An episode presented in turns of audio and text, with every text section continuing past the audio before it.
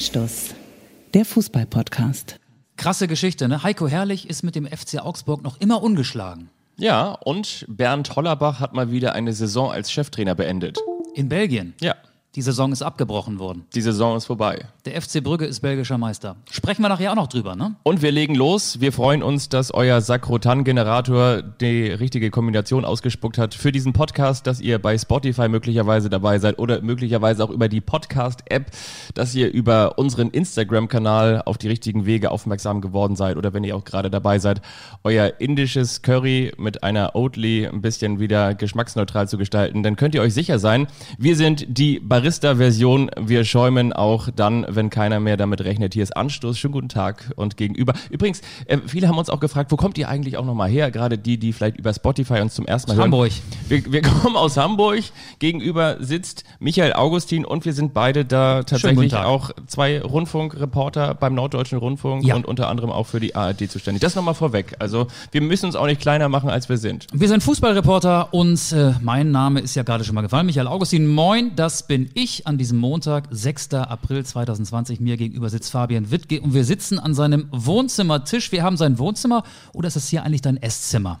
Es ist mein Wohnzimmer, mein Esszimmer, nee, es ist eigentlich mehr mein Esszimmer und mein Arbeitszimmer. Das kann man daran erkennen, Dein Podcaststudio. Jeden Montag ist das hier unser gemeinsames Podcaststudio. immer wenn wir hier daran sitzen, habe ich nämlich meinen ganzen Krimskrams, der normalerweise auf dem Schreibtisch steht, runtergeräumt. Was seid ihr eigentlich für Leute? Habt ihr so aufgeräumte Schreibtische, die so aussehen wie in so einer Hipster-Influencer-Bude, wo immer alles so aalglatt im schwedischen Design steht, ähm, wo man denkt, so wie kann man das eigentlich nur schaffen, gleichzeitig daran zu arbeiten und Fotos zu machen? Oder seid ihr so Leute, die überall so, so Sachen und, und so, so kleine Abrechnungen und wie, was für die Steuerberaterin oder für, für, für wen auch immer noch so abgeheftet habt? So einer bin ich. Ich habe gar keinen Schreibtisch. Echt nicht? Nee, unser Esstisch ist ähm, der Maltisch für unsere Tochter, ist der Schreibtisch für meine Frau, manchmal auch für mich und manchmal auch nur der Tisch, auf dem die Blumenvase steht. Momentan ist er alles auf einmal. Gut, dass wir hier sind und nicht bei mir, weil da wäre es echt unordentlich gerade. Wir wollen euch in der Corona-Virus-Phase auch so ein bisschen auf andere Gedanken bringen, natürlich über Fußball sprechen, Ja. obwohl der Fußball ja gerade stillsteht, aber auch so ein bisschen über das, was wir so erlebt haben. Und wenn ich aus dem Fenster gucke, Hamburg, die Sonne scheint, 22 Grad, Frühling in der Hansestadt Hamburg. Ich hatte einen fantastischen Tag gestern, trotz der Corona-Krise, muss ich ganz ehrlich sagen. Ich war am Elbstrand, am Rissener Ufer, Wittenbergen, hab mit meiner dreijährigen Tochter ein bisschen im Sand gebuddelt, war mal so zwei, drei Stunden an der frischen Luft. Die Leute waren auch sehr diszipliniert, was so die Abstandsregelung anging. Es waren nur Familien da und keine Gruppen, die größer sind als zwei Leute. Die Polizei ist auch unterwegs gewesen. Es war sehr, sehr gesittet. Und dann kommst du nach Hause und ich habe wirklich gestern die Kinder waren im Bett durch Zufall um Punkt 20 Uhr den Platz auf der Couch eingenommen, die Tagesschau eingeschaltet und da gab's den Science-Fiction-Film schon bevor ich Netflix gestartet hatte, nämlich mit der Tagesschau. Ein Bericht aus den USA, die Amerikaner rechnen mit 2600 Corona-Toten Ja. am Tag in den nächsten Tagen, in den nächsten Wochen. Krass. Und dann Bilder aus Brasilien, aus Sao Paulo. Da wurden Gräber für die Toten von morgen ausgehoben und das hat mich so richtig wieder Ja. auf den Boden der Tatsachen zurückgeholt. Und ich muss ganz ehrlich sagen, ich bin froh, dass ich diese schwierige Phase in Deutschland verbringen kann. Hier funktioniert das Gesundheitssystem. Die Leute gehen mit den Einschränkungen gut um, professionell um, möchte ich mal sagen. Und man kann ja auch über unsere Regierung denken, wie man will. Aber ich finde, da werden momentan auch kluge Entscheidungen getroffen. Das wollte ich einfach hier mal zu Beginn loswerden. Du bringst jetzt ja so eine so Ich eine bin kein Mitglied Nein. in der CDU, auch nicht in der SPD. Ich habe noch nie die CDU gewählt. aber ich finde, wir sind momentan in einem Land, in dem ich mich ähm, ja doch wohler fühle als an anderen Stellen auf dieser Erde. Ja, und derweil trinken wir einen Kaffee, gemacht von einer French Press. Aber wir sind nicht die French Press, sondern wir sind Anstoß und wir möchten eben diese Zeit, die ja wirklich sehr schwer daherkommt und wir sind ja auch hin und wieder mal ähm, König leichter, leichte Zunge und wir sind ja auch gerne entsprechend mal so unterwegs. Und trotzdem hast du auch recht, diese, diese Schwere, die man auch immer mal wieder spürt, wenn man die Nachrichten guckt. Ich habe neulich mal angefangen, Bad Banks zu gucken, diese ZDF. Habe ich ähm, beide Staffeln durch. Arte Co-Produktion ist ja eigentlich wirklich sehr gut. Ne? Und das beginnt, das beginnt so, ich habe das in einer Zeit geguckt, in, das beginnt so mit einem riesengroßen Börsencrash und äh, draußen stehen da Leute und äh, es ist eine Inflation gerade gerade in Gange und mit, mit Fackeln und Aufruhr in der Frankfurter Innenstadt, in Manhattan, Downtown, da wo die schweren Bankenhäuser ihr Zuhause haben. Und man denkt sich so, ja, ist ja ganz gut gemacht. So Da, wo der neue Eintracht Frankfurt Stadion-Namensgeber auch sein Zuhause hat. Ganz genau dort. Ähm, und da denkt man sich so, ne, äh, das ist doch irgendwie alles Quatsch. Und dann äh, guckst du diese Staffel zu Ende und irgendwann weißt du gar nicht mehr, ist das jetzt schon wieder, äh, habe ich jetzt schon wieder Bad Banks von vorne angefangen? Nee, das ist die Tagesschau. Und du hast irgendwie ein Katastrophenszenario nach dem anderen.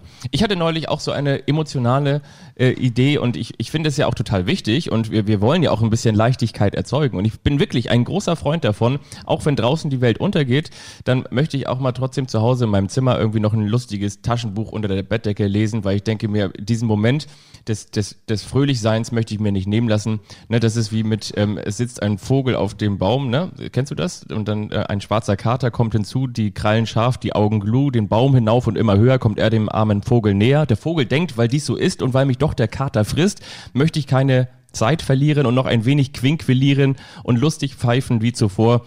Der Vogel scheint mir hat Humor.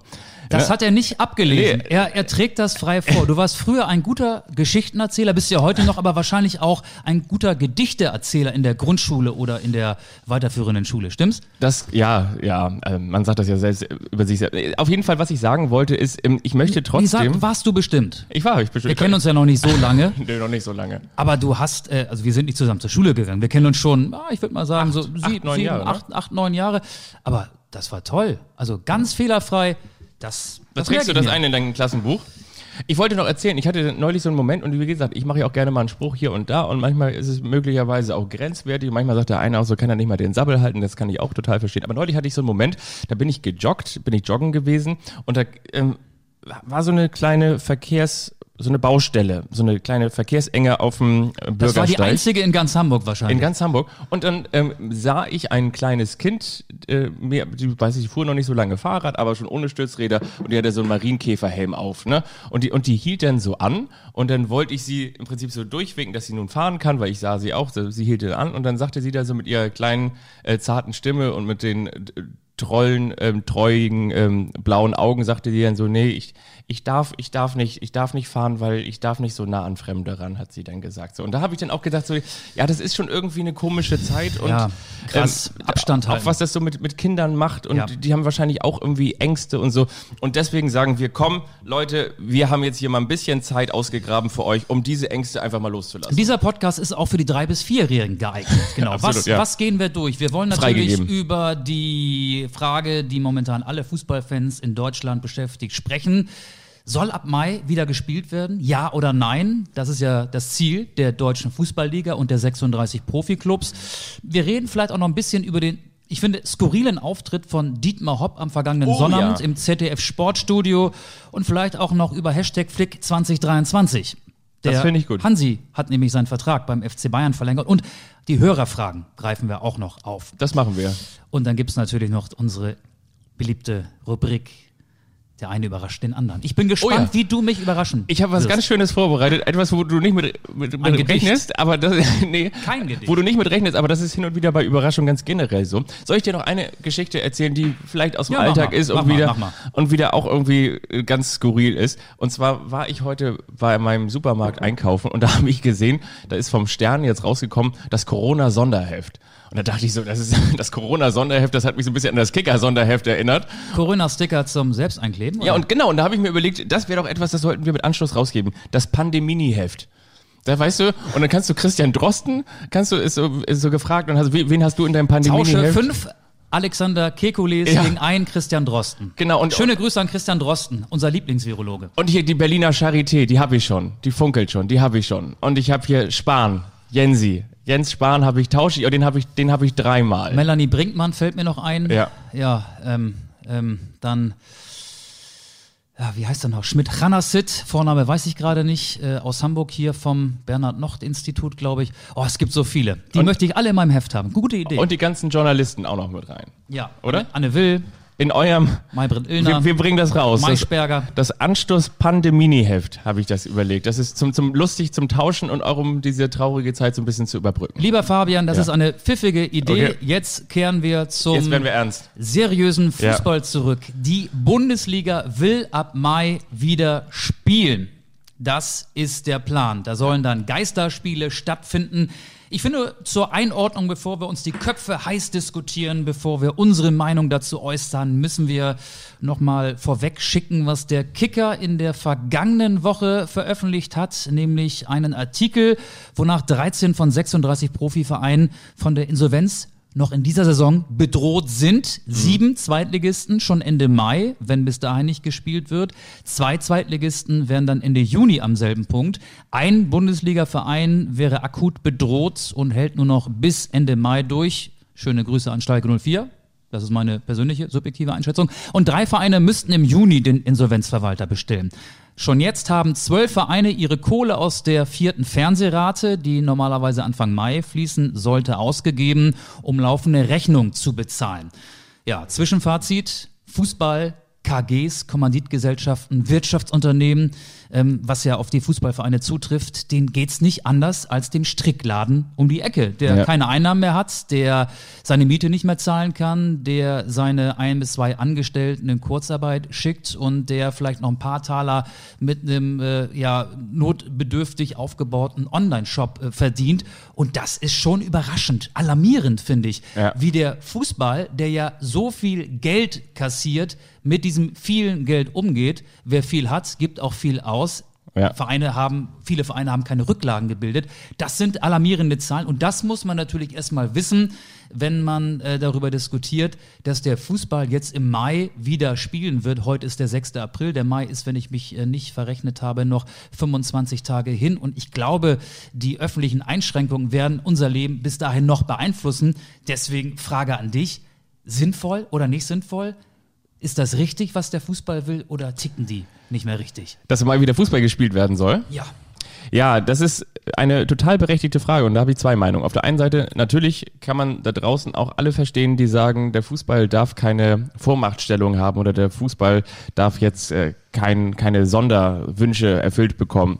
Nun trotzdem möchte ich sagen, haben wir auch schon gesagt, dass am ganzen Apparat Fußball Bundesliga natürlich auch der ein oder andere Arbeitsplatz dranhängt. Das sind 56.000. Natürlich reden wir auch von Geisterspielen überhaupt, wenn es weitergehen soll. Ist ja auch völlig klar, will heißen, auch dann bräuchte man natürlich nicht die ganzen 56.000, weil dann bräuchtest du auch keinen Brezelverkäufer und keinen Wurstverkäufer und dann bräuchtest du möglicherweise auch nicht so viele Leute, die draußen als äh, Ordner vom Stadion sitzen und die Parkplatzwächter, die bräuchtest du auch nicht und niemand, der irgendwie noch irgendwelche Tickets verkauft und so.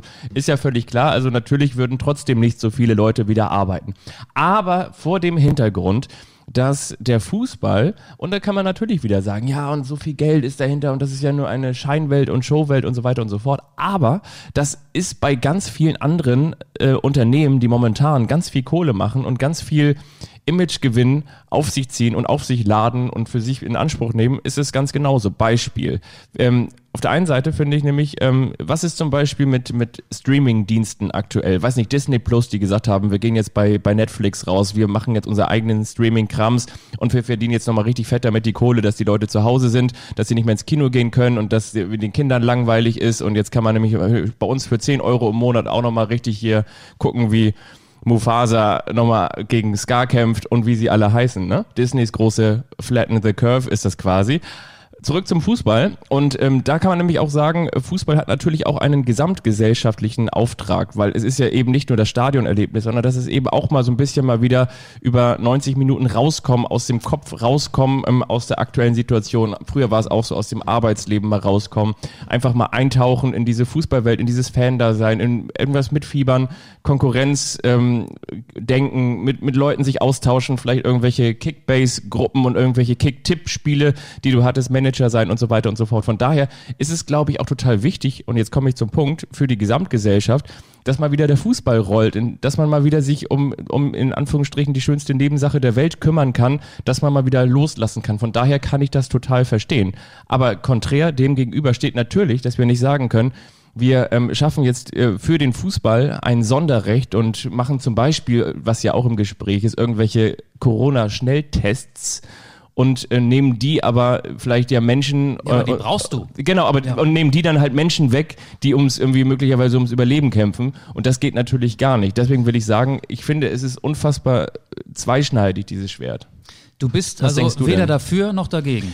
Ich, ich, kann, ich kann beide Argumente total verstehen und ich würde es mir auch wünschen, wenn man irgendwo einen Ansatz fände, ähm, wieder so ein bisschen Normalität zurückkehren zu lassen. Und ich glaube trotzdem, ähm, dass wir natürlich momentan alle total mit der großen Moralkeule äh, wie, in, wie, so ein, wie so ein Dach ähm, oder so wie so ein Deckenventilator, so, so sind wir mit der Moralkeule unterwegs. Wir gucken und hinterfragen natürlich alles. Die Welt wird, glaube ich, auch nach Corona nicht gerechter sein. Und ich glaube auch nicht, dass die Leute nach Corona sagen, oh, ich bin jetzt irgendwie demütig und dankbar, sondern ich glaube, die Leute werden da draußen jeden Tag so zelebrieren, als könnte morgen Corona wiederkommen. Das ist meine Befürchtung, aber das ist nur meine private Meinung.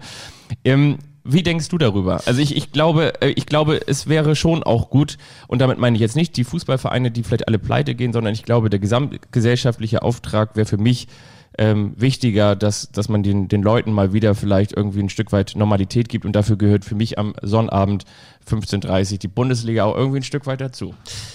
Ich bin ja auch Fan. Ich äh, hänge ja auch an der Nabelschnur des Fußballs als Sportjournalist, als Fußballreporter. Klar ist, wenn Fußballspiele stattfinden, verdiene ich, genauso wie du, Ja. mehr Geld, als wenn keine stattfinden. Trotzdem bin ich tendenziell eher dagegen. Will ich dir erklären. Ähm, ich bin bei Alexander Kekulé, bei dem Konkurrenten, kann man das sagen, unter Virologen von unserem Lieblingsvirologen Christian Drosten. Auf jeden Fall ist der Doktor, nee, Professor Alexander Kekulé gerade in Fernsehstudios sehr präsent. In der Fußballsprache würde man sagen El Virologico, wenn die beiden gegeneinander antreten. Das ist der Klassiker. Drosten gegen El Kekulé. Virologico. Das, das muss. Oh, Oder? Oh, das finde ich gut.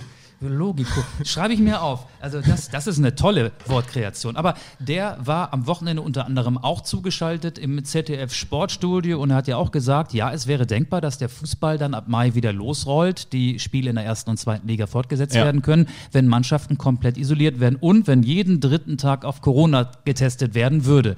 Zur Einordnung, man bräuchte ungefähr 20.000 Tests, um dann die Saison zu Ende zu bringen. Aktuell wird in Deutschland 100.000 Mal am Tag getestet. So, das mal ebenso zur Einordnung. Ich finde aber, es wäre ethisch und moralisch verwerflich. Die Labore sind jetzt schon am Limit, sie sind überlastet.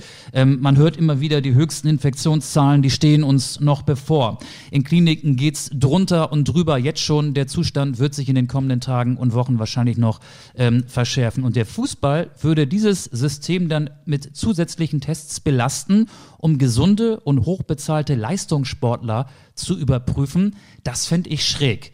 Und da könnte ich dann jeden ähm, Kneipier, jeden Gastronom, ähm, jeden Mittel Mittelständler, der gerade nicht so kann, wie er will, verstehen, der mit dem Finger auf den Wirtschaftszweig Fußball zeigt und sagt, wieso dürfen die und wir nicht. Ähm, der Fußball ist ein Produkt, das hat ja auch DFL-Chef Christian Seifert zuletzt mehrfach gesagt. Der Fußball würde ausscheren, damit äh, Kommanditgesellschaften nicht dasselbe Schicksal droht wie tausenden Firmen im Land, nämlich der finanzielle Kollaps. Ich fände es komisch und ich möchte das untermauern. Ich habe wirklich, ich war, ich komme ja normalerweise ähm, immer ein paar Minuten zu spät hier zur Aufzeichnung. Ich habe heute Ich hab übrigens hier wieder Kaffee. Ich nehm mal einen Schluck, ja? ja, mach mal. Ich habe einen Parkplatz vor deiner Tür gefunden und habe noch Siehste? so ein bisschen im Internet rumgesurft und habe einen ähm, Kommentar in der Süddeutschen Zeitung gelesen von Thomas Kistner. Ja, oh, Und der fasst auch es auch getroffen. sehr schön zusammen. Ich finde, ähm, es wäre wert, aus diesem Kommentar zu zitieren.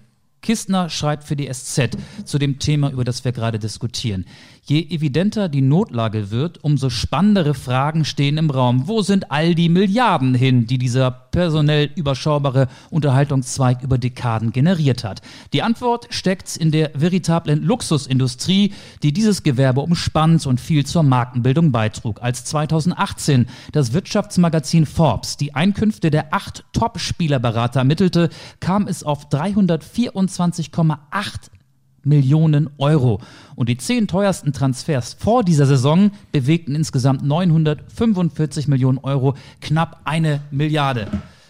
Der Fußball hat viel Geld, aber geht mit diesem Geld auch verschwenderisch um. Und der Fußball sieht jetzt das Problem, äh, was er vielleicht vor einigen Monaten vor der Corona-Krise noch nicht erkannt hat.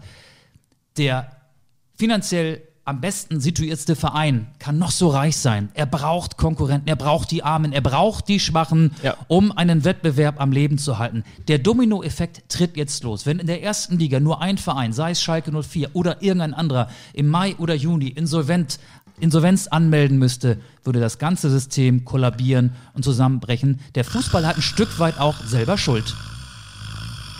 Ist das ein Schnarchgeräusch? Bist du gelangweilt? Nee, das ist, das ist äh, Domino Day. Ach so, das ist der Domino-Effekt.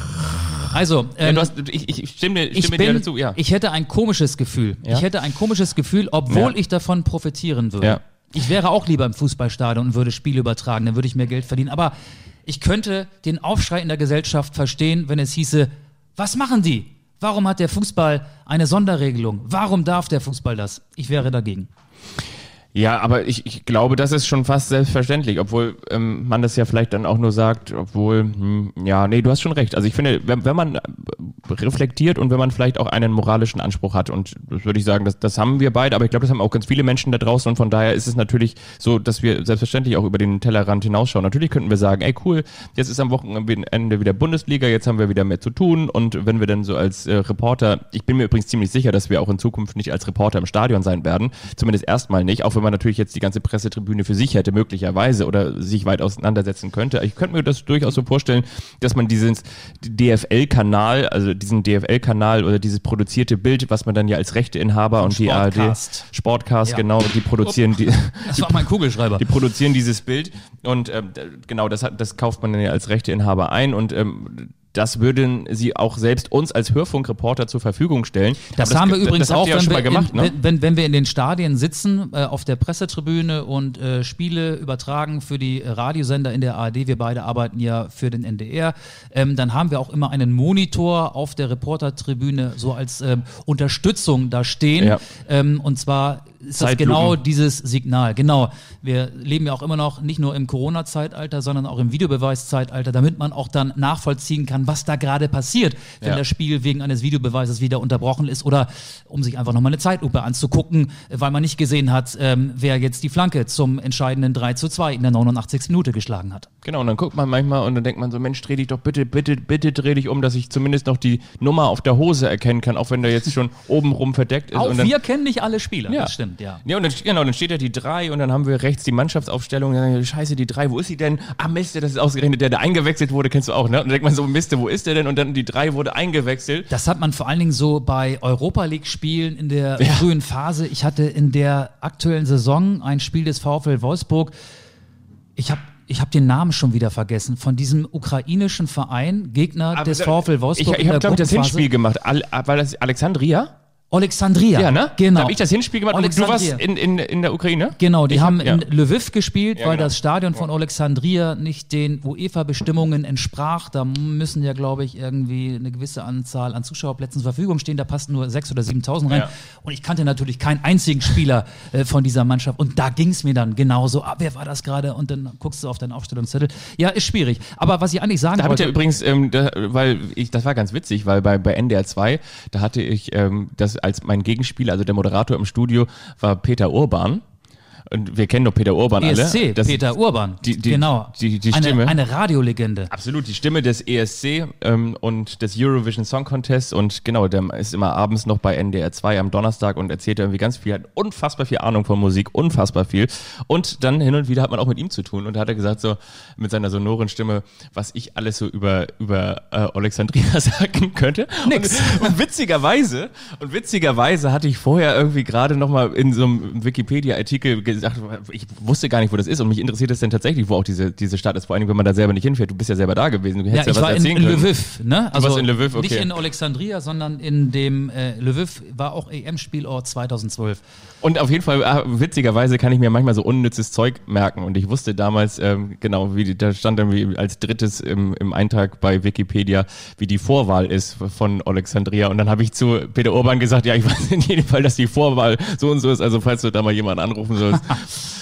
Ja, das, das, das war Alexandria. Übrigens zu Thomas Kissner wollte ich noch sagen, dass er den gerade eben zitiert, ist ja auch ein großer ähm, äh, Doping-Journalist, kann man so sagen. Also nicht einer, der auf, auf, Ein auf, Enthüllungsjournalist. auf Dope ähm, journalistisch tätig ist, sondern jemand, der Investigativer Journalist. genau viel über äh, Korruption bei der FIFA geschrieben hat, auch viel zum Thema Ja. Doping und so. Ich bin mal bei dem zu Hause gewesen, weil ich mal mit einem Kollegen einen Film über Doping im Fußball gemacht habe. Und das ist wirklich genauso, wie man sich das vorstellt, bei einem Investigativjournalisten nach Hause zu kommen. Wir sind hat so viele Bücher. über diese, äh, über, der hatte so so ein Carport neben dem Haus, asphaltierte Auffahrt neben das Haus.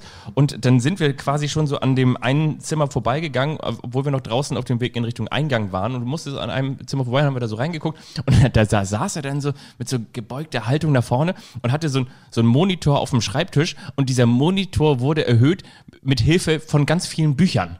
Also Bücher waren auf dem Schreibtisch gestapelt, darauf der Monitor und da saß er da mit der Zunge links und rechts raus und hat da wieder irgendwelche Texte reingehackt. Und so stellt man sich das doch auch vor, wenn man beim Investigativjournalisten zu Hause vorbeischaut, oder? Ich glaube, der hat viele Bücher. Ja, ich glaube Ja, auch. ganz viele Bücher. Ich- der schläft auch mit äh, Büchern unterm Kopfkissen, damit das alles haften bleibt. Ich habe So. dich hier abgelenkt, ne? Ach nee, gar nicht. Ich wollte nur sagen, dass man ja ähm, bei Geisterspielen, also mal angenommen, der Fußball ähm, würde dann ab Mai wieder rollen. Da reichen ja nicht 22 Spieler. Ähm, ein Kader hat 18 und zu einer Mannschaft gehören so roundabout 50 mit Trainer, Co-Trainer, Athletiktrainer, die Medienabteilung, wobei die könnte man vielleicht dann auch zu Hause lassen, aber die Physiotherapeuten, die Masseure und du brauchst ja auch Kameraleute. Ich glaube, es sind so 32, 34 Kameras bei den Top-Fußballspielen in den Stadien. Ne? Ähm, also so 200 Leute kämen da schon zusammen, um so ein Fußballspiel äh, zu übertragen. Und ähm, auch wenn da 200 Leute zusammenkämen, ich glaube, so ganz ohne Ansteckungsgefahr ginge das auch nicht über die Bühne. Ich bin da sehr, sehr skeptisch, wenn ich ganz ehrlich bin. Aber ich glaube, das hat man auch schon eben rausgehört bei mir. Ne? Absolut. Und ich kann deine Skepsis auch total verstehen. Ja, die Belgier sind da ja einen Schritt weiter. Ne? Also die haben die Saison abgebrochen. Ja, das habe ich auch mit, mit Schrecken. Ich habe es auf jeden Fall äh, zur Kenntnis genommen. Und zwar ähm, wusste ich gar nicht, dass Lasse Sobich, habe ich in dem Zusammenhang gelesen, dass der auch in Belgien spielt. Beim Mouscron, ne? Musgrau, das ist Der Hollerbach-Verein. Der Hollerbach-Verein. Ja. ja, Lasse Sobich wurde vom 1. FC Köln ausgeliehen. Aber die Belgier waren auch schon ein Stück weiter. Die Saison dauert 30 Spieltage, 29 waren gespielt. Aber es wäre dann mit einer Playoff-Runde nach der normalen Meisterschaftsrunde noch weitergegangen. Ja. Und äh, diese Spiele hat sich der belgische Verband gespart und der FC Brügge ist jetzt Meister und äh, Alexander Seferin hat dann ja auch der UEFA-Präsident mit der gelben Karte gewedelt und hat gesagt, liebe Belgier, das geht so nicht. Äh, Wir werden euch aus den Europapokal-Wettbewerben entfernen, wenn ihr so Alleingänge macht. Also sprich, ähm, die belgischen Vereine dürfen dann nicht an der Champions League und an der Europa League in der kommenden Saison teilnehmen. Aber ich frage dich, warum sollte es äh, im europäischen Vereinsfußball anders sein als in der EU? Auch da werden ja in der Corona-Krise jetzt wieder nationale Interessen nach vorne gestellt. Warum sollten sich denn die nationalen Fußballverbände anders verhalten? Ist doch irgendwie nachvollziehbar, dass irgendeiner den ersten Schritt macht. Und ich glaube, ähm, die Belgier werden nicht die Ersten sein, die jetzt in den nächsten Wochen sagen, so, das war's, wir machen Feierabend mit Fußball.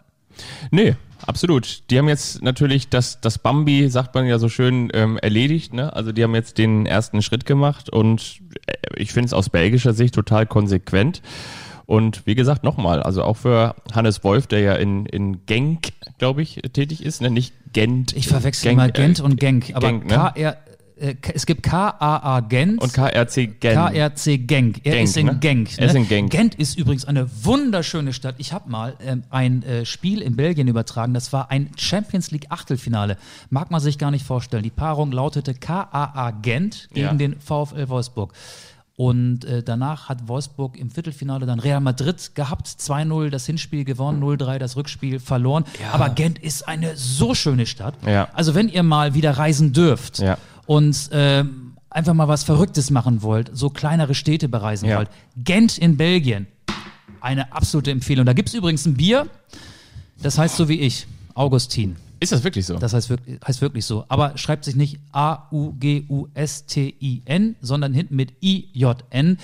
Und das habe ich natürlich dann auch mal probiert. Auch das schmeckt denn logischerweise hervorragend. Aber es gibt doch auch, es gibt doch auch in, die, das Augustiner ist doch auch ganz berühmt hier in, in Deutschland, oder? Aber das heißt nur Augustin, so wie du? Das heißt so wie ich, ja. Das heißt das. Augustiner ist ja wieder was anderes. Das wird in Bayern gebraut. Im Augustiner Keller wird ja hin und wieder auch mal der Videobeweis tätig. Ich habe keinen Keller, ich habe nur einen Dachboden und da, oh, das sieht schlimm aus. Das Wirklich? sieht schlimm aus. Ja, ich muss ja jetzt auch die ähm, Winterjacken wieder nach oben bringen und die Frühlingsjacken runterholen und Und deine DSF-Stadionjacke bringst du jetzt wieder nach oben, wo du sonst eigentlich immer das eingebaute Sitzkissen hinten dran hattest für deinen Reporterjob. Und du hattest äh, bestimmt so eine Innentasche, wo noch so, so, so Feinliner von Stabilo drin sind. Einmal in Rot und einmal in Na, du Gelb. kennst mich gut. Ich traue mich gar nicht hoch auf den Dachboden, weil es da so rumpelig aussieht. Okay. Ähm, ja, so, Haken an Belgien. Jetzt Ihr nächstes merkt, Thema. ihr merkt, wie viele Fußballthemen es gibt, wenn wir jetzt schon über, über Dachboden, die Diet- ausge... Dietmar Hopp. Dietmar Hopp, oh bitteschön. Dietmar Hopp will nur noch kurz die Welt retten. Darüber Ja. hat er im ZDF gesprochen. Ich weiß nicht, habt ihr es gesehen?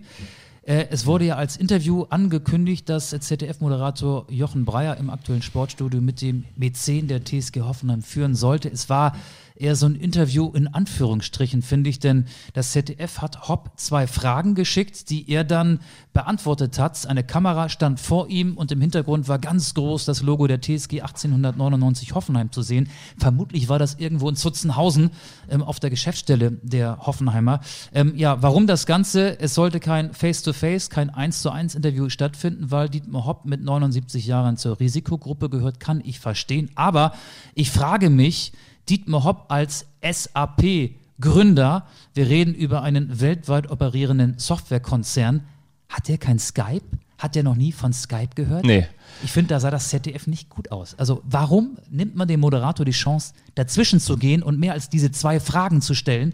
Ähm, Ich sag dir ganz ehrlich, heutzutage sieht man in jeder Tagesthemenausgabe Skype, O-Töne oder, oder FaceTime-Interviews. Warum nicht in diesem Fall? Es wäre zumindest, glaube ich, denkbar gewesen bei dem Gründer eines großen Softwareunternehmens. Ich glaube zwei Sachen dazu, dass zum einen das gar nicht die Schuld des äh, ZDF und damit der Kollegen ist, sondern ich kann mir vorstellen, dass Dietmar Hopp genau nur so ein Interview wollte und entsprechend Ja, dann muss man sagen, ja, sorry, machen wir nicht. Ah ja, äh, ja, da muss man ja wirklich sagen, genau, wo ist eigentlich der Journalismus im Jahr 2000, ähm, 20.000, nee, was haben wir denn 2020? Haben wir 20.400. 2020 Ihr merkt, nach Christi Geburt. ja, genau schon. Ähm, wo, wo ist er eigentlich angekommen? Und äh, da ist er mittlerweile angekommen, dass Dietmar Hopp, ähm, einer, der ja ohnehin gefühlt einen Sonderstatus hat. Und auch da muss man wiederum sagen, das hast du gerade eben so wunderschön gesagt, Dietmar Hopp gehört zur Risikogruppe. Und zu welcher Risikogruppe gehört er? Genau, er gehört zur Risikogruppe des Virus Ultra. Ne? Du merkst es nämlich ganz genau. Und was wollte Man könnte auch sagen, der Uhrensohn hat sich zu nachtschlafender Zeit geäußert. Genau, und er wollte sich auf seine Art und Weise ein Stück weit auch desinfizieren. Dann bleiben wir doch mal im Bilde. Denn als die Kurve, Achtung, als die Kurve immer weiter nach oben ausbrach, hat er sie nämlich künstlich geflattet, indem er gesagt hat, okay, und jetzt setze ich mal ein bisschen kurz den, den Fußball in Quarantäne und unterbreche ihn.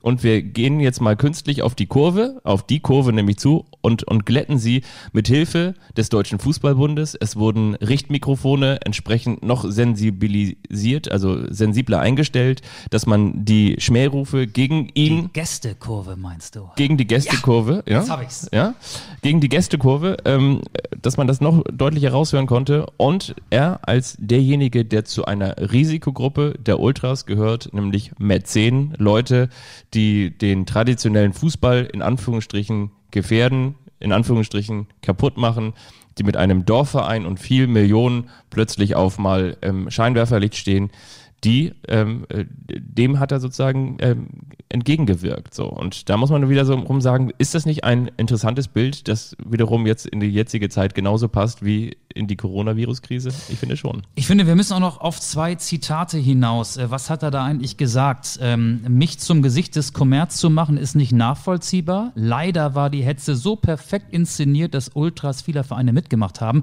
Und dann sagt er noch, ich will das aber alles gerne vergessen, wenn es von nun an Geschichte ist. Ich glaube, er hat es immer noch nicht verstanden. Ja. Das, was wir vor dem Corona-Break erlebt haben, das waren natürlich Proteste gegen Dietmar Hopp, Hopp im Fadenkreuz. Alles nicht schön. Will ich überhaupt nicht befürworten hier an dieser Stelle. Aber es war ja ein Protest gegen die Kollektivstrafen, die der DFB durchgesetzt hat, obwohl der DFB, als Reinhard Grindel noch Präsident war, sagte, nee, Kollektivstrafen wollen wir nicht mehr, die gibt es nicht mehr. Und trotzdem sind Fans von Borussia Dortmund ähm, kollektiv bestraft worden. Sie dürfen nämlich nicht mehr die Auswärtsspiele, wenn der BVB in Hoffenheim spielt, besuchen. So, die Person von Hopp ist zur Symbolfigur dieser Protestwelle geworden. Ähm, das hat er, glaube ich, nicht begriffen. Es ging nicht nur um Dietmar Hopp. Es ging gegen die Willkür des DFB. Eigentlich ging es gegen Grindel, muss man auch ganz ehrlich sagen, weil der ja damals diesen Pakt mit den Ultras, glaube ich, geschlossen hat, ne? Ja, wobei jetzt sein Nachfolger Fritz Keller das Sagen mhm. hat an der DFB-Spitze. Der hat ja auch schon mehrere, ähm, ich will mal sagen, unglückliche Auftritte, auch im ZDF-Sportstudio vor gar nicht allzu langer Zeit hingelegt. Ja, also Hopp im Sportstudio war schon komisch und ähm, an einer Stelle müssen wir auch noch dazu sagen, es bekommt noch eine zusätzliche Note, wenn man weiß, dass der Moderator Jochen Breyer, den ich sehr schätze, den ich persönlich auch äh, kenne und äh, ich finde, er ist ein, ein absoluter Top-Journalist, mhm. aber er hat eben auch Anfang des Jahres den Neujahrsempfang der TSG Hoffenheim moderiert und das war natürlich ein zusätzliches Aufregerthema in den sozialen Medien, vor allen Dingen bei Twitter hat man okay, ganz viele ZDF-kritische Kommentare da gehört. Also ich finde, es war alles in allem schwierig, ja. schwierig, wie das ZDF Dietmar Hopp dort im Sportstudio hat zu Wort kommen lassen. Also es ist ein bisschen so gewesen, dass man sagt so, okay, wir haben Dietmar Hopp leider nur so, wie Dietmar Hopp es selber möchte, aber okay, wir haben ihn, dann machen wir ihn auch, oder? Ja, und das ist die falsche Entscheidung. Ja, finde ich, find ich dann irgendwie auch, ja, absolut. Ähm, Unglücklich. Ähm, ja, vor allen Dingen, wenn man, und das war ja auch wiederum noch ein Randaspekt, was ich jetzt so äh, an der Kritik herausgelesen habe, äh, warum ähm, erzählt er dann eigentlich auch innerhalb dieses Interviews, beziehungsweise warum schneidet man das dann nicht raus, wenn er ohnehin schon vorgefertigte Statements nur noch absondert auf vorformulierte Fragen, dass er jetzt auch noch sagt, äh, wie weit hier seine, seine CuraVec-Institution äh, gerade bei der Entwicklung des Impfstoffes ist, weil das hat er nun eigentlich in, in, in, in diesem Gespräch überhaupt nichts zu suchen, oder? Oder ich meine, man würde ja auch umgekehrt gut, gut, das, bei, das, bei, bei CuraVec irgendwie sagen, so und nochmal ganz kurz, ähm, ganz kurz nochmal ähm, zum, zum Trainingszustand der TSG Hoffenheim. Ähm, das, äh, ne, das naja, aber er hat die Fragen beantwortet, die das ZDF ihm gestellt hat. Ähm, und in dem Fall sagt er ja, es wäre durchaus machbar, in diesem Jahr noch einen Impfstoff ähm, an den Start zu bringen. Da wiederum hat dann äh, Professor Alexander Kekulé vehement widersprochen. Der war ja live zugeschaltet und der hält das für schwierig. Ähm, unser Virologe des Vertrauens, Christian Drosten, sagt ja, es wird zwölf bis 18 Monate dauern und das wäre schon äh, ein, ein Rekordtempo, ja. um einen Impfstoff zu haben, den man dann auch einsetzen könnte. Und so lange wird unser Leben in verschiedenen Wellenbewegungen immer noch unter der Coronavirus-Pandemie leiden. Also mal wird dann ähm, die Regierung die Leine etwas länger lassen, mal werden wir an der kürzeren Leine geführt werden, so wie jetzt. Also ähm, ich glaube, da muss man einfach den Virologen trauen, die haben das nicht realistisch eingeschätzt und, und für nicht äh, machbar gehalten, was Dietmar Hopp da gesagt hat.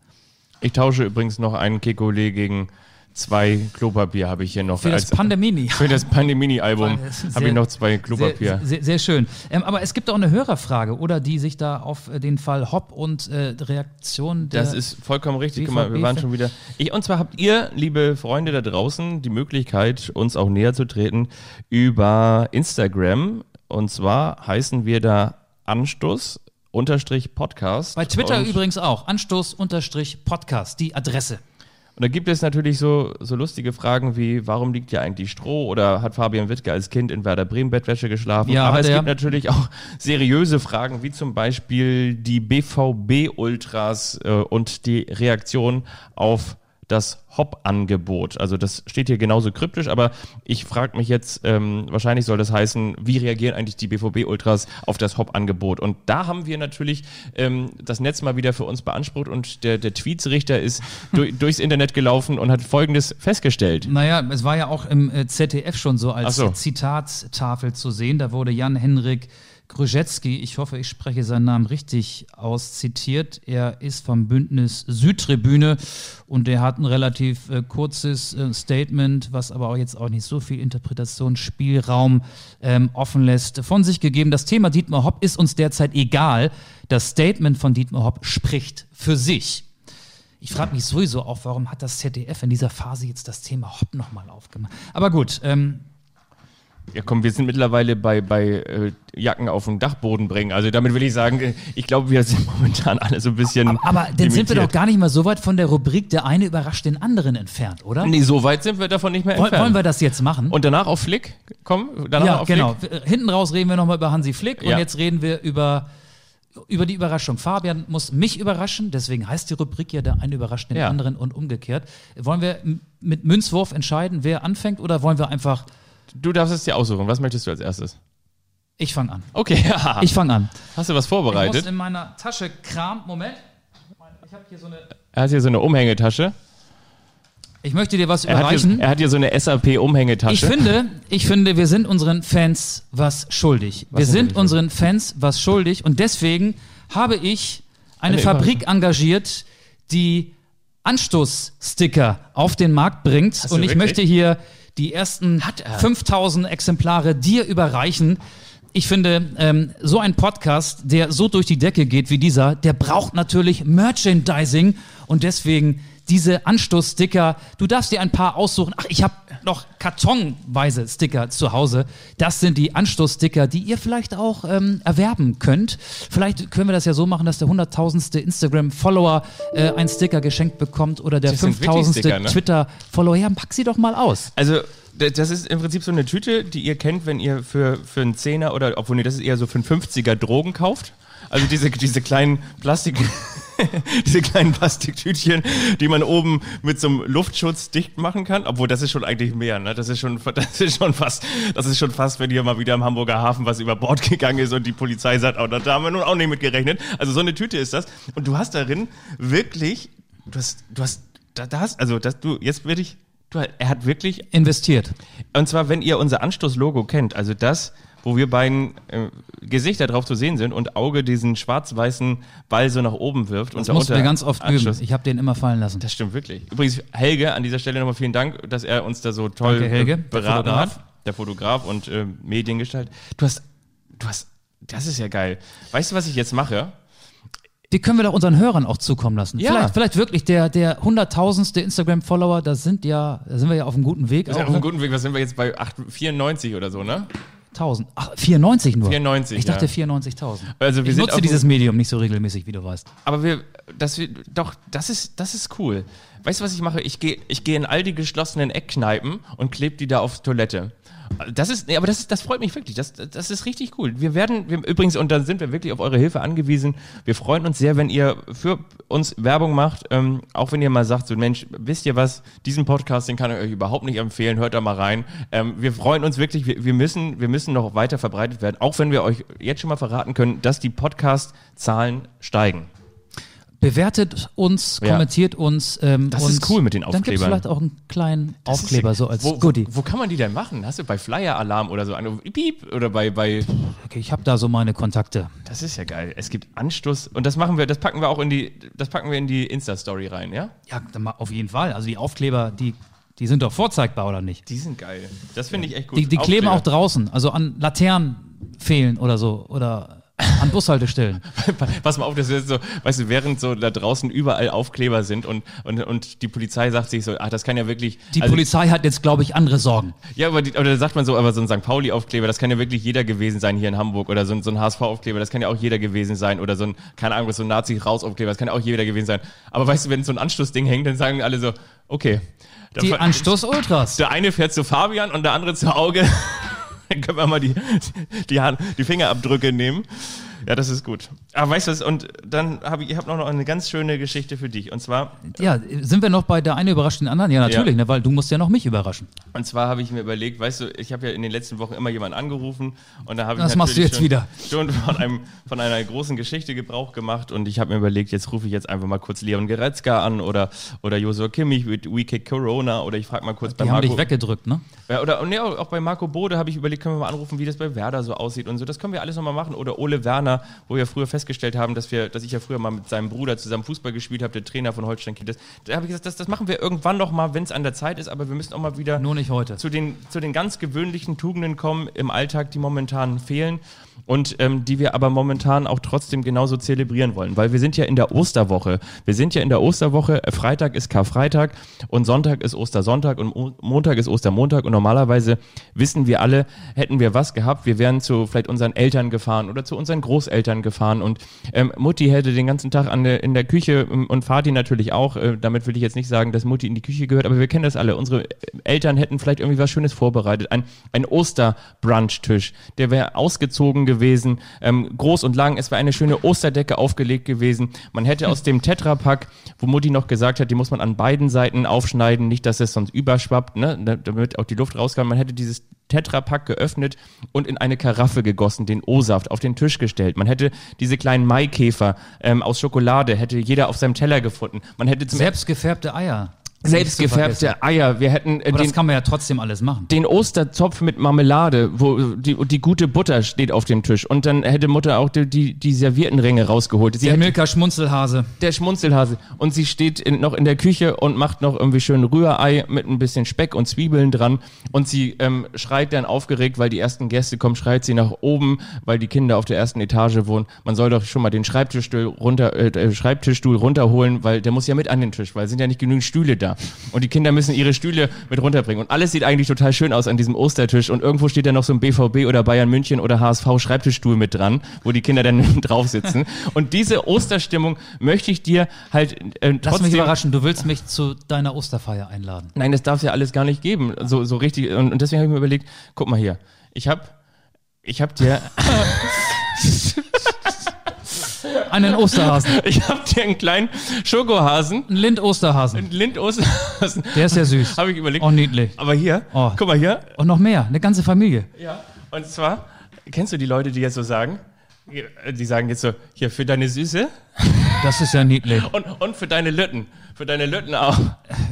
Die ganz Kleine hat ja noch nicht mal Zähne. Und, und für deine Lütten Aber auch. die, die Dreijährige, die, die ist alle. Ja, vier Osterhasen. Ihr kennt diese Lind-Osterhasen. in klein. Das sind, glaube ich, ähm, die Konkurrenten der Milka Schmunzelhasen, so wie Kikule, der Konkurrent von Drosten ist Ja. und der BVB Konkurrent von Bayern ist und Union von Hertha, St. Pauli vom HSV, sind äh, Lind und Milka Hasen auch Konkurrenten zueinander. Vielen, vielen Dank, Fabian. Ich möchte, dass du trotzdem dieses heimelige Ostergefühl auch noch mitträgst und an die Weidenkätzchen, die auf der Fensterbank stehen und an all das, was uns in diesem Jahr möglich und die Quiche, wenn, wenn schon keiner mehr essen kann, dann hat, oh, hat Mutter noch eine Quiche im Ofen und es, und alles, alles, es ist alles Osterfeuer da. ist auch gut, ne? Osterfeuer Brennen viele Balkone jetzt wahrscheinlich im Korb auf der Terrasse. am Wochenende. Ja, recht herzlichen Dank. Ja. So. Erstmal Luft holen. So viel Empathie. Emotion, ne? Ja, wirklich. Ähm, Hashtag Flick 2023. Wir müssen noch über die Vertragsverlängerung von Hansi Flick reden. Ähm, ja, er ist vermutlich der erste Bayern-Trainer, der einen neuen Vertrag bekommt, obwohl er noch gar keinen Titel gewonnen hat. Ne? Das stimmt. Ja. Obwohl, ja. Empathie ist da ja auch ein Stichwort. Eigentlich könnte man den Empathiebogen schlagen, zu deiner großen Überraschung eben und zum FC Bayern. Denn Deiner? der Vorstandsvorsitzende des FC Bayern, Karl-Heinz Rummenigge, hat ja, was die Empathie angeht, Hansi Flick schon mit dem Trainer Übervater, dem Trippeltrainer von 2013, mit Jupp Heynckes verglichen. Ja. Ne? Also ein bisschen Empathie schadet nie, ist ja auch eine Strategie. Und Jupp Heynckes hat ja offenbar auch Hansi Flick empfohlen. Gebt dem Hansi einen Vertrag. Macht er wahrscheinlich auch deswegen, weil er denn weiß, okay, in den nächsten Jahren wird mich keiner aus der Bayern-Vorstandsriege anrufen, wenn Hansi da erstmal bis 2023 im Sattel sitzt. Ich glaube, Bei, bei Gebt dem Hansi den Vertrag muss ich an Herbert Grönemeyer denken. Gebt dem Kindern das Kommando. Gebt dem Hansi das Kommando. Sie berechnen nicht, was sie tun. Die Bayern gehören in Hansis Hände. Bochum, ich komme aus dir. Bochum, wir fahren zu dir. Bochum ist übrigens, das ist die schönste Stadionhymne, finde ich. Also das Ruhrstadion in Bochum, das natürlich jetzt auch ganz anders heißt, ist eines meiner absoluten Lieblingsstadien in Deutschland. Und weißt du, was ich, wo du das nämlich sagst? Ich habe heute Morgen einen Anruf bekommen von, von Philipp Nagel, den kennst du auch, vom Bayerischen Rundfunk. Aus München. Aus München? Ja, nicht Und aus Bochum. Da hat er gesagt, ich habe jetzt in dieser Woche auch noch ein bisschen mehr zu tun. Er hat gesagt, ganz heiße Gerüchte äh, sagen nämlich, dass der neue Co-Trainer des äh, Hansis werden soll. Weißt du schon wer? Jogi Löw. Nee, der neue Co-Trainer von Hansi Flick. Habe ich noch einen äh, Ja? Tipp frei? Ja? Im, Im Verein. Co-Trainer von Hansi Flick. Ja. Ähm, Ist, glaube ich, jetzt U17 oder U19 Coach. Beim FC Bayern? Miro Klose. Ja. ja. Und dann habe ich mir überlegt, habe ich mir überlegt, pass mal auf, was da an der Seitenlinie los ist. Der FC Bayern wird in Zukunft nur noch als als Zirkus verstanden werden. Und zwar ist das der der Zirkus Ron Kalli Rummenigge mit Hansi Flickflack und Salto Klose an der Linie, oder? Ja, ja, ja, ja, ja. Aber das kann was werden. Also ich, ich, ich finde vor allen Dingen, ich weiß nicht, wie du ihn äh, äh, wahrgenommen hast. Du hast ja wahrscheinlich auch das ein oder andere Mal mit Miro Klose zu tun gehabt. Aber äh, ich finde, Hansi Flick macht so einen sehr reflektierten, sehr besonderen Eindruck und, und Miro Klose auch. Der ja nun auch schon mal als Praktikant äh, beim DFB Beim mit DFB, unterwegs genau. war und so. Stürmertrainer. Stürmertrainer. Ja. Also ich finde irgendwie, das, das, kann, das kann eigentlich ganz, ganz sexy sein, meinst du nicht? Ach, ich, ich glaube, man kann ja dieses Thema gar nicht kontrovers diskutieren. Ich meine, Hansi Flick hat 18 von 21 Spielen als Bayern-Trainer gewonnen. Ja. Äh, jetzt ist Pause, jetzt hat man Zeit, sich auch als Verein äh, über solche zukunftsweisenden ähm, Dinge auseinanderzusetzen. Ähm, ja, die Vertragsverlängerung überrascht mich überhaupt nicht und es ist richtig. Punkt. Ja. Ja, wir, sind uns einig. Langweilig für Ja. die Hörerinnen und Hörer da draußen, aber ich kann das schon verstehen, dass die Bayern mit Hansi Flick weitermachen. Das kann ich auch verstehen. Ja. Und äh, vor allen Dingen auch so die Statistik spricht dafür. Ich glaube, er hatte einmal so ein kleines Gap. 18 von 21 Spiele Ja. gewonnen. Habe ich ja gerade gesagt. Ja, aber ich meine, Hör mir äh, jetzt zu. Ich weiß, ich habe dir zugehört, aber er hatte nur einmal so ein kleines Gap. Und zwar hatte neulich irgendein einer unserer Konkurrenten so, ein, so eine Kachel aufgemalt, wo alle Ergebnisse drin waren. Und einmal hat er zwei Spiele in Folge nicht gewonnen, wo er dann auch in Leverkusen, meine ich, verloren hatte. Oder ähm, das, nee, genau. Ich glaube Leverkusen und Gladbach in Folge. Weißt du, als sie gegen Gladbach verloren haben? We weißt du, was ich dir sagen muss? Ähm, mir kommt das gerade vor, wir sind ja in der Corona-Pause, wie in einer Sommerpause. Ja. Da geht das Wissen der dann just zu Ende gegangenen Vorsaison verloren. Mir kommen die bisher gespielten Spieltage so vor, als wäre es irgendwie eine andere Saison gewesen. Ich möchte wei- wieder ich, Fußball ich, Ich haben. weiß vieles gar nicht mehr. Ja. Das ist natürlich schlecht, wenn man Fußball-Podcast macht und von sich behauptet, ich weiß vieles gar nicht mehr. Aber so geht mir das teilweise mit Spielen, mit Ereignissen, Ja. die äh, in der aktuellen Saison bereits stattgefunden haben. In der nächsten Folge, das möchte ich einfach schon mal als Cliffhanger nutzen. In der Überrasche ich Folge, dich wieder. Pass mal auf, was dann kommt. Dann kommen die Hoodies. Dann kommt die Odis, dann kommt, dann fährt er mit so, mit so einem Auto durch euren Stadtteil. Ding, ding, ding. So wie, wie früher, wenn man irgendwie mit der Familie auf dem Campingplatz Urlaub gemacht hat, wo dann die schon die. Der die, Eismann. Ja, und der Eismann oder die dann abends irgendwie schon Bingo angesagt haben. Da lief dann irgendwie In the summertime, na, na, na, na, na, na. Heute Abend, Bingo, auf der Hauptterrasse. Na, na, na, na, na. Und genau, da freue ich mich schon drauf. Und ähm, wir werden Anstoß größer machen, als euch das lieb ist. Und noch lacht ihr. Wir kommen ganz groß raus. Noch lacht ihr nicht über diesen Podcast, aber wartet's ab. Ich, wie war das noch? El Viroligo? Virologico, oder? Virologico. Hervorragend. Finde ich ganz, Drosten ganz toll. gegen Kekuli. Ja, ich freue mich auf die nächste Folge von Christian Drosten. Heute Oh ja. Abend zum Einschlafen. Vielleicht wieder, vielleicht schaffe ich es auch vorher. Nee, dafür ist das Wetter viel zu gut. Also heute werde ich den Rest des Tages an der frischen Luft verbringen. Ich bin heute Abend in der Redaktion beim Norddeutschen Rundfunk und ich muss auch nochmal nachhaken. Eigentlich wollte Drosten uns ja auch nochmal teilen, hat er ge- gesagt. Da ist was schiefgelaufen, Er hat gesagt, ne? er wollte auch nochmal an, Ja. Anstoß. Liebe Leute da draußen. Gut, aber ich kann euch noch mit auf den Weg geben. Ähm, Ja. Kommentiert uns, äh, bewertet uns, empfehlt uns Ja. und folgt uns bei Twitter und Instagram. Wir kommen nächste Woche wieder, vielleicht wieder am Montag, wobei das ist dann Ostermontag, ne? Aber wir sind ja hier. ja, also Oder bist du dann doch noch irgendwie Nee, auf ich- Osterreise ich durch den Zeit. Norden?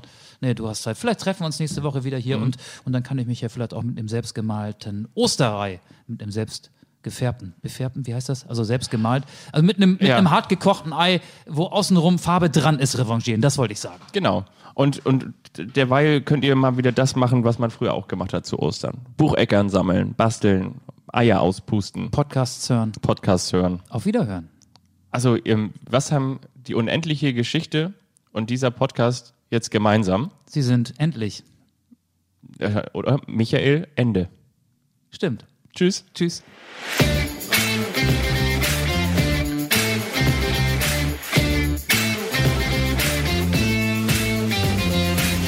Anstoß. Der Fußball-Podcast.